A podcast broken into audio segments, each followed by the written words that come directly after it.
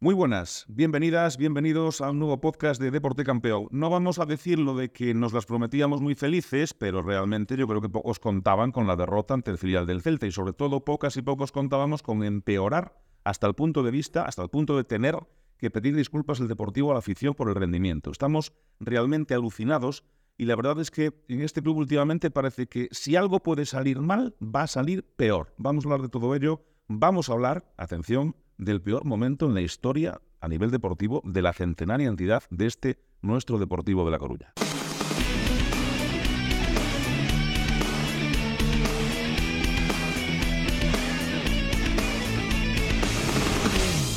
El día después de un nuevo bochorno es como una especie de día de la marmota. Vivimos en una especie de bucle, no salimos de él. todas aquellas buenas sensaciones del principio del curso parece que se han desvanecido.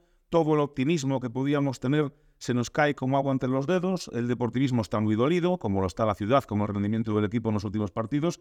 Y es que es un verdadero desastre.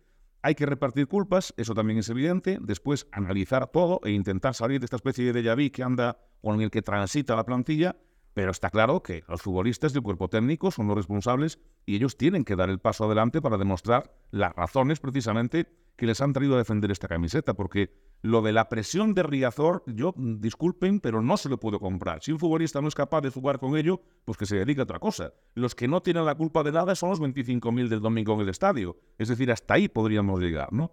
Porque en Fuenlabrada no había ni un deportivista, y ya ven lo que pasó al final del partido, ¿no? Entonces, es evidente que quien tiene que reaccionar está en el verde, está en el campo, e insisto, de todo ello vamos a hablar con nuestros compañeros y nuestras compañeras de Deporte Campeón. César Regueiro, muy buenas. Hola, ¿qué tal? Voy a hacer así como la rueda. Santi Mendoza, muy buenas. Don Israel Zautúa, muy buenas. ¿Qué tal? Muy buenas, no voy a decir qué tal. Sí, buenas. no, yo, eso es una forma de saludo. Eso lo decía siempre Manolo Castelo cuando perdía el Depor, decía buenas tardes a todos, eh, buenas, muy buenas, que es una forma de saludo. Es evidente. Eh, ¿Qué hacemos?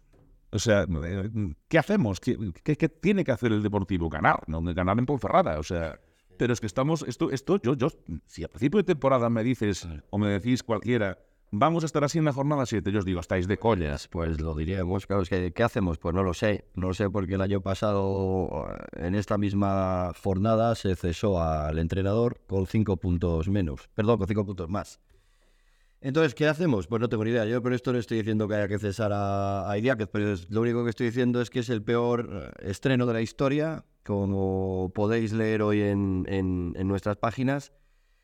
Es la quinta vez que el Depor se encuentra en esta categoría. Hablando de la temporada 80-81 y, desde la 2020 estamos aquí eh, haciendo cuatro seguidas. Es la primera vez que el Depor, o sea, siempre había estado en estas cuatro campañas anteriores, siempre había sumado, siempre había ocupado eh, una plaza o de ascenso directo o de o de playoff. en el 80-81 tenía 10 puntos de aquellas cuando las victorias valían 2 puntos, que con el sistema actual serían 15. En la primera que estamos aquí confrontando Vázquez 2020-21, 15.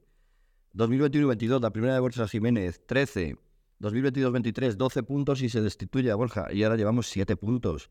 Y claro, me hace gracia porque eh, estamos vendiendo, llevamos diciendo desde que empezó la temporada, se nos está atragantando Riazor, no llega la victoria en Riazor, ya, pero es que fuera tampoco llega, es que realmente hemos ganado un partido, siete, o sea que fue por casualidad, quiero decir que, que para llevar siete puntos muy mal lo tienes que hacer, que ahora mismo el Depor está empatado, o sea, no solo es que no esté donde debería estar, sino que estás empatado con el descenso, que no estás en descenso por la diferencia de goles, pero...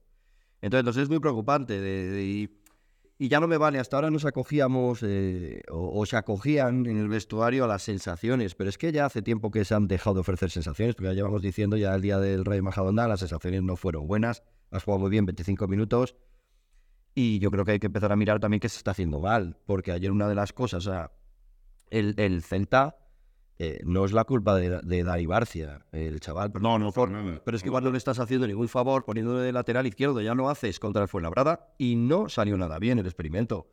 Ya no lo pasó bien, no estuvo cómodo, mm, tuvo un par de fallos, eh, pues un poquito groseros. Y llegas ayer y apuestas otra vez por Dani Barcia y es que Javi Rueda y, y Durán le hicieron rotos que el pobre chaval ya se veía que yo lo estaba pasando mal por él diciendo, o sea, que le quiten de aquella porque está pasando mal. Claro, así llegó que le tuvieron que cambiar el descanso. Yo creo que ayer el entrenador se lo tiene que hacer mirar. En general, idea que ayer hizo su peor partido como entrenador del Deportivo. Luego, luego lo razono, lo que yo creo, ¿no? Pero, Celtia, tú que estás siempre en Riazor, muy pegada a la plantilla, estás en Abegondo, ¿qué ves?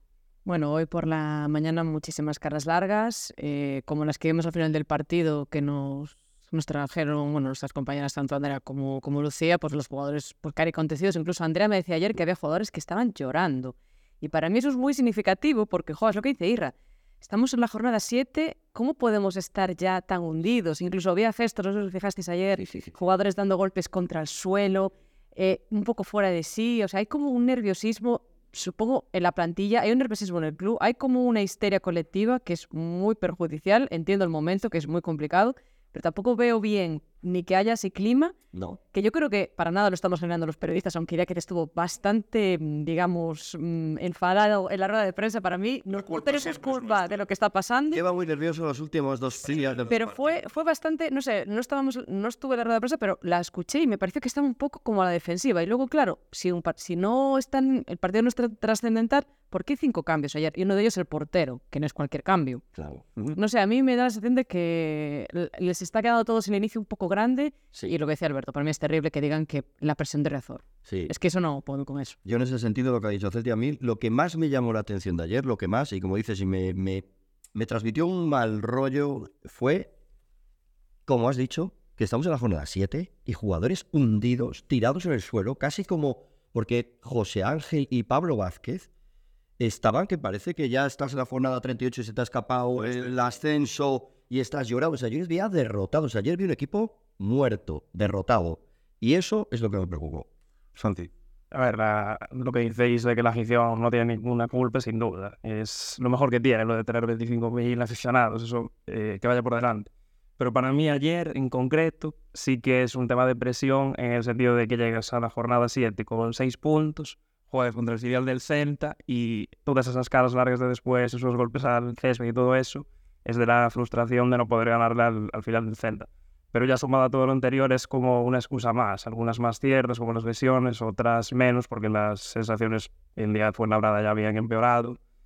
Y, estos números eh, yo creo que se cargarían a cualquier otro entrenador. Que lo que les salva es eh, lo de decir, eh, siempre cambiamos de entrenador y nada funciona, pero No, quizá si- tenga dos partidos más y a ver qué pasa. si el año Es que es así, o sea, estoy seguro que con otro entrenador se lo habrían cargado. Si no queremos que se lo carguen, pero es verdad que ahora llega un punto en el que llevamos tantos entrenadores cargados en los últimos años que dices, es que ahora ya lo- ¿qué haces?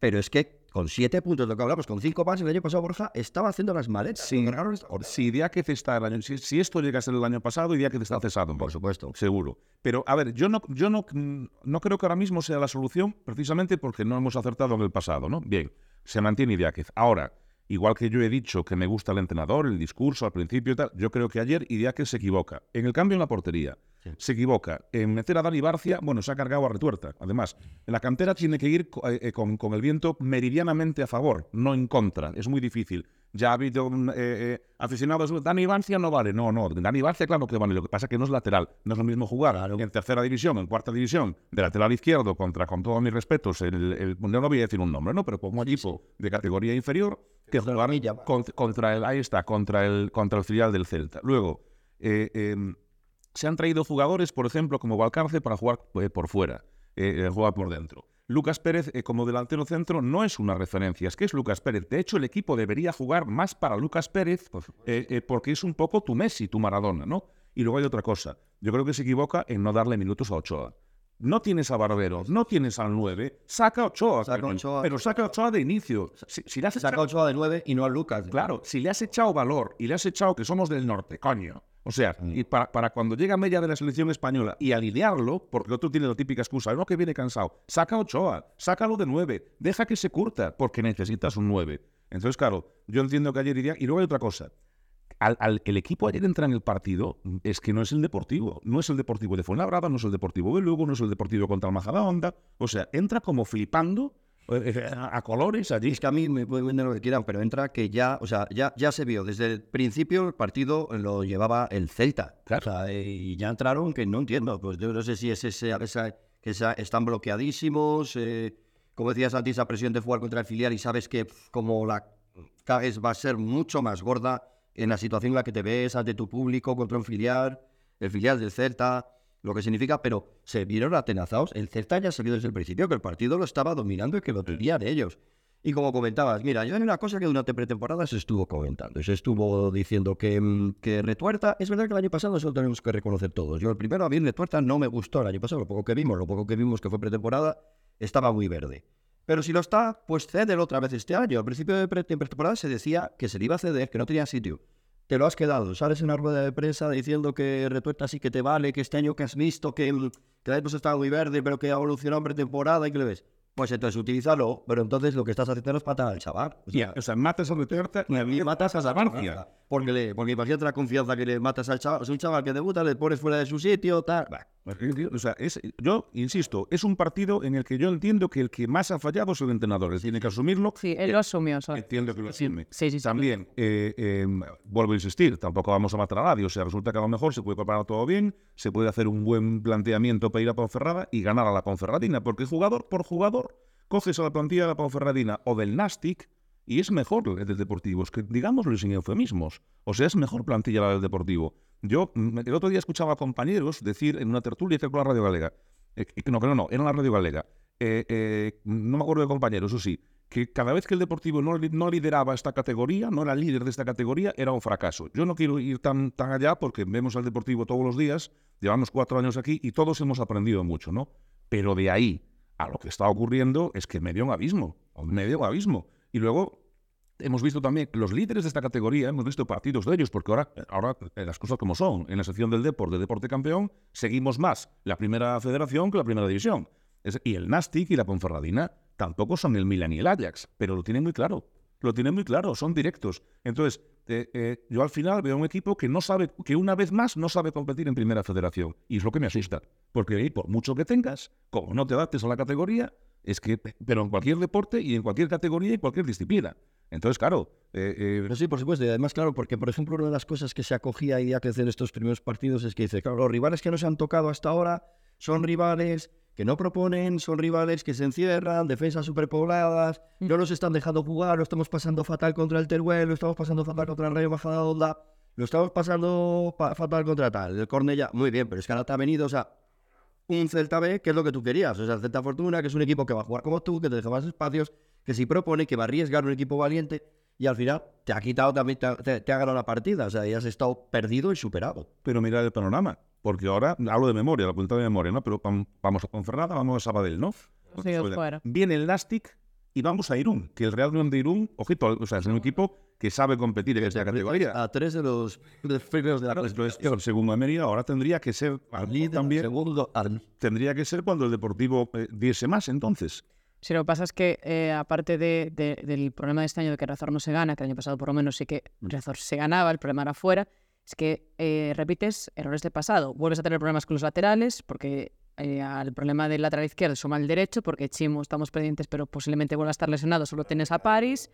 Tienes a, en el centro del campo, yo también creo que un problema, porque José Ángel está con cuatro tarjetas, a ver a quién pones ahí, porque José Ángel es de lo que más se ha lucido de momento en este Depor y al final pues es un, es un futbolista que está un a partido, un partido de suspens una tarjeta de suspensión. Pablo Martínez.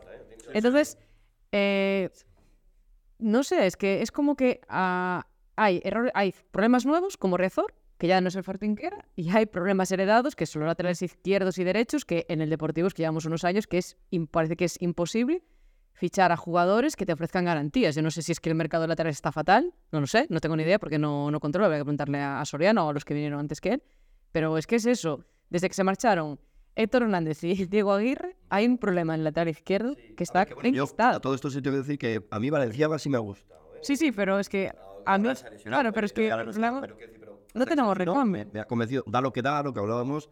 Bueno, sabe, sabe lo que Puede puede ceder, dar. Pero, a mí me pero sí. Santi, que estabas apuntando ahí datos importantes, seguro. No, digo que inexplicablemente el equipo fue cada partido teniendo menos ocasiones de gol. Claro, sí, no sé si es tema de, de que fueron perdiendo confianza por los resultados, pero sí que las tres primeras jornadas dio la sensación de merecer ganar. Y a partir de ahí, ya contra Unionistas, Cornellá, eh, Fuenlabrada, eh, Fortuna. Quizá Fuenlabrada el único que tuvo eh, alguna ocasión más. El Fuenlabrada salieron muy bien, o sea, Sí. 20 minutos tremendos, es decir, Pero es cierto, porque a mí que me sigan vendiendo lo de las sensaciones, pero es lo que decía Santi, yo No, no, eh. las tres primeras jornadas, pero a partir de ahí cada vez ha ido a menos, y a menos, y a menos. Y luego, mm, eh, yo entiendo, es decir, el, el hecho de que el Deportivo tenga lesionados es también un poco a veces fruto de no saber competir en la categoría, porque te van a dar, te van a... Tienes que protegerte también, proteger a tus jugadores, sé que es muy complicado, ¿no? Y en eso también sé que no tiene la culpa Idiáquez, es decir, que haya un mal arbitraje. Y yo, eh, insisto, eh, me parece un buen entrenador. A mí el pasado en otros equipos me da igual, ya veis, va Borja tercero en segunda división y el año pasado aquí era una, una pifia. Aquí el único que no va a ir en ningún equipo bien es Oscar Cano. Pero, o sea, el, el- resto de entrenadores pueden llegar a otra plantilla y hacerlo de maravilla. Igual que un jugador te puede salir del deportivo y triunfar y, y a lo mejor resulta que esta plantilla la mitad en un equipo y la mitad en otro y te ascienden los dos, ¿no?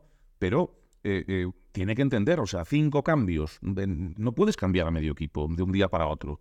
Y luego eh, es- los sistemas se entrenan. Y un equipo, ojo, en- o sea, juega como entrena. Juega como entrena. Es que esto es un axioma del fútbol. No te va a salir el partido de tu vida sin haber entrenado ciertas cosas. Entonces, a mí me, da un poco la sensación también de que en el otro banquillo nos ganaron la partida. O sea, en el partido, eh, en, el- en ese partido que juegan los entrenadores, que yo ya tengo muy buenas referencias en el entrenador del Celta, ¿ve? buenísimas. Eh, Eh, que me imagino que el entrenador ya el año pasado sacó mucho de- del equipo que tenía, que el año pasado se encontró con un equipo totalmente renovado Totalmente. y que, bueno, pues que, que, que- eran chavales y tal, y, lo exprimió muy bien. Y, y yo creo que este año, vale, ha empezado un poco más, más flojo, pero también porque ha tenido partidos en los que ha merecido ganar, le ha pasado como al Depor, y el otro día contra el Barça Atleti, pues eh, eh, no había ganado hasta ayer fuera de casa, pero empató, pero mereció ganar. Pero es cierto que, el, que tiene las ideas muy claras y que, que el Celta B juega bien.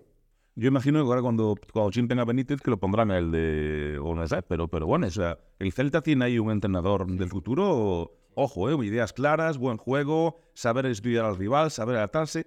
Y sobre todo hay una cosa que yo entiendo que, que tiene que tener un entrenador, que es saber quitarle la presión a los jugadores. Hay entrenadores que cargan de presión. No digo que sea Iñaki, ¿eh? que yo creo que Iñaki lo intenta. No, era ayer se dio mucha más culpa. ¿Por qué? Porque precisamente luego lo que no podemos ver es a, a- a- a el- al equipo. El equipo es eso, es un equipo. Si yo fallo, tengo que irra. Y, y- y si falla Santi, tiene la a Celtia. Y entonces así, cuando uno falle, porque siempre alguno... eh, No somos los 12 del deporte de aquí, pues eh, vamos, eh, eh, la de Dios, el 100%, no, no, pero para eso es un equipo, pues en, en todo en la vida, ¿no? Entonces, claro, tienes también que coger y quitarle presión a tu equipo, porque es que si no, no, no puedes tenerlos al, al, al- filo. al- y no digo que lo haga idea, que es la sensación que da desde fuera cuando lo que decía Celtia, ves a un jugador que se pone de rodillas y empieza a dar de piñas al césped como si hubiera descendido o como si no hubiera ascendido. O sea, chico, es que estamos empezando. Eh, eh, y luego, eh, lo que sí que yo no compro ya es, primero, a ver, la culpa siempre la tenemos la prensa. Cuando hay una guerra en el mundo son los periodistas, la culpa la tenemos siempre nosotros. Y la prensa deportiva, si pierde el equipo es culpa de la prensa. Y si gana es gracias al buen trabajo del equipo. Vale, yo eso lo asumo, ya pues va de serie. Ahora lo de la afición, ya está bien, joder, es que ya está bien.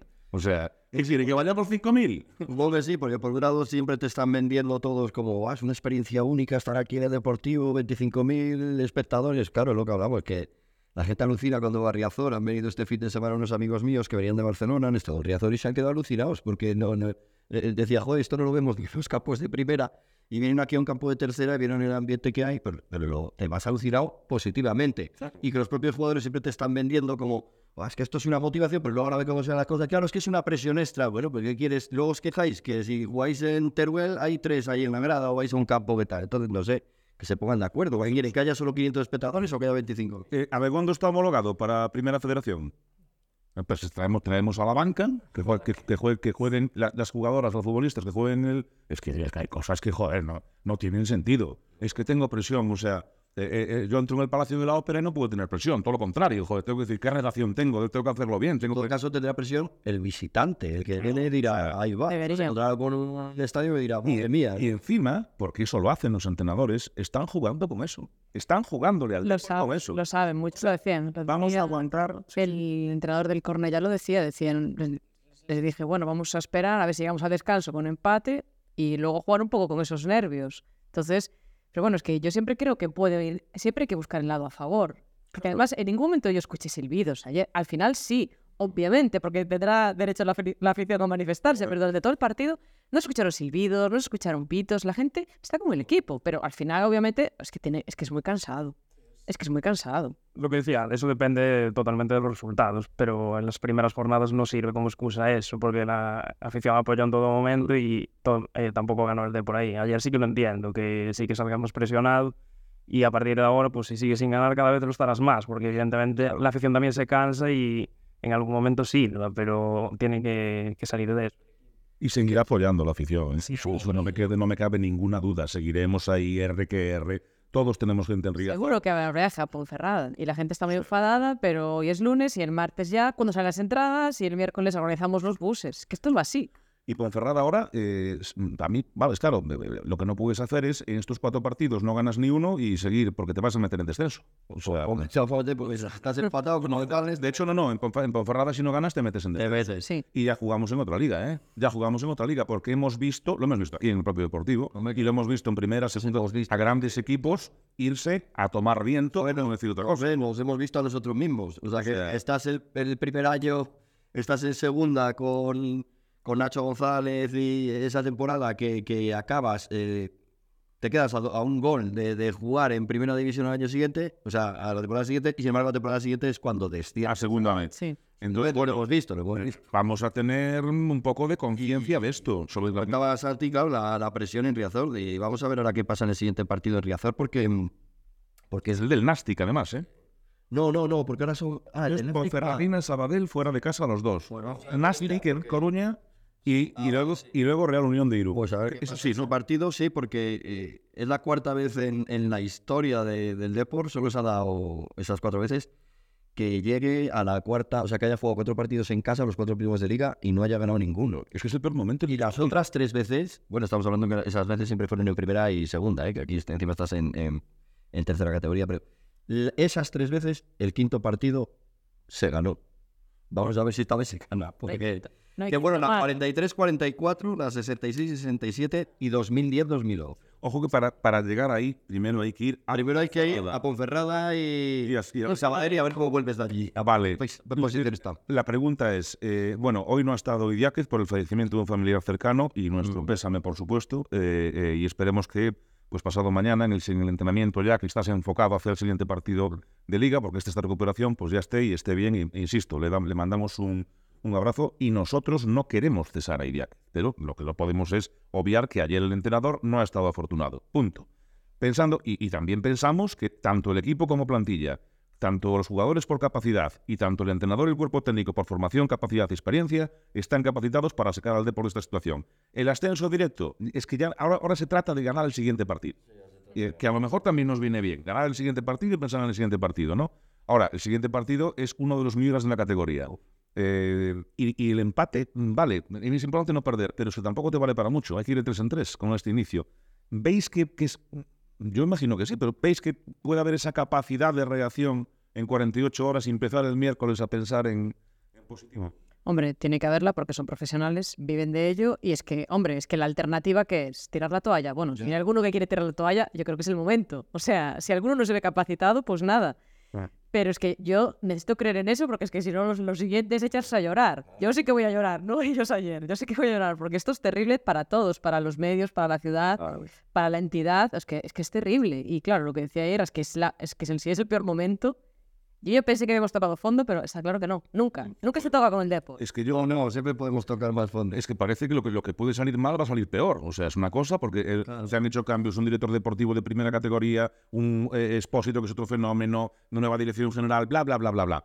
Una maravilla. Todos, vale, perfecto. Empezamos de cero, reseteamos. Pero es que esto, y, e insisto también en otra cosa, el Depor ha tenido mala suerte. Y cuando, cuando la excusa era lógica, nosotros hemos dicho también, oye, excusa, vale, perfecto, mala suerte, mal arbitraje, sensaciones, tal pero ahora es, es, es otra historia. O sea, es otra historia. Lo de Ponferrada es, porque aparte, si pierdes en Ponferrada, ahí sí que van a empezar a mirar a Idiáquez.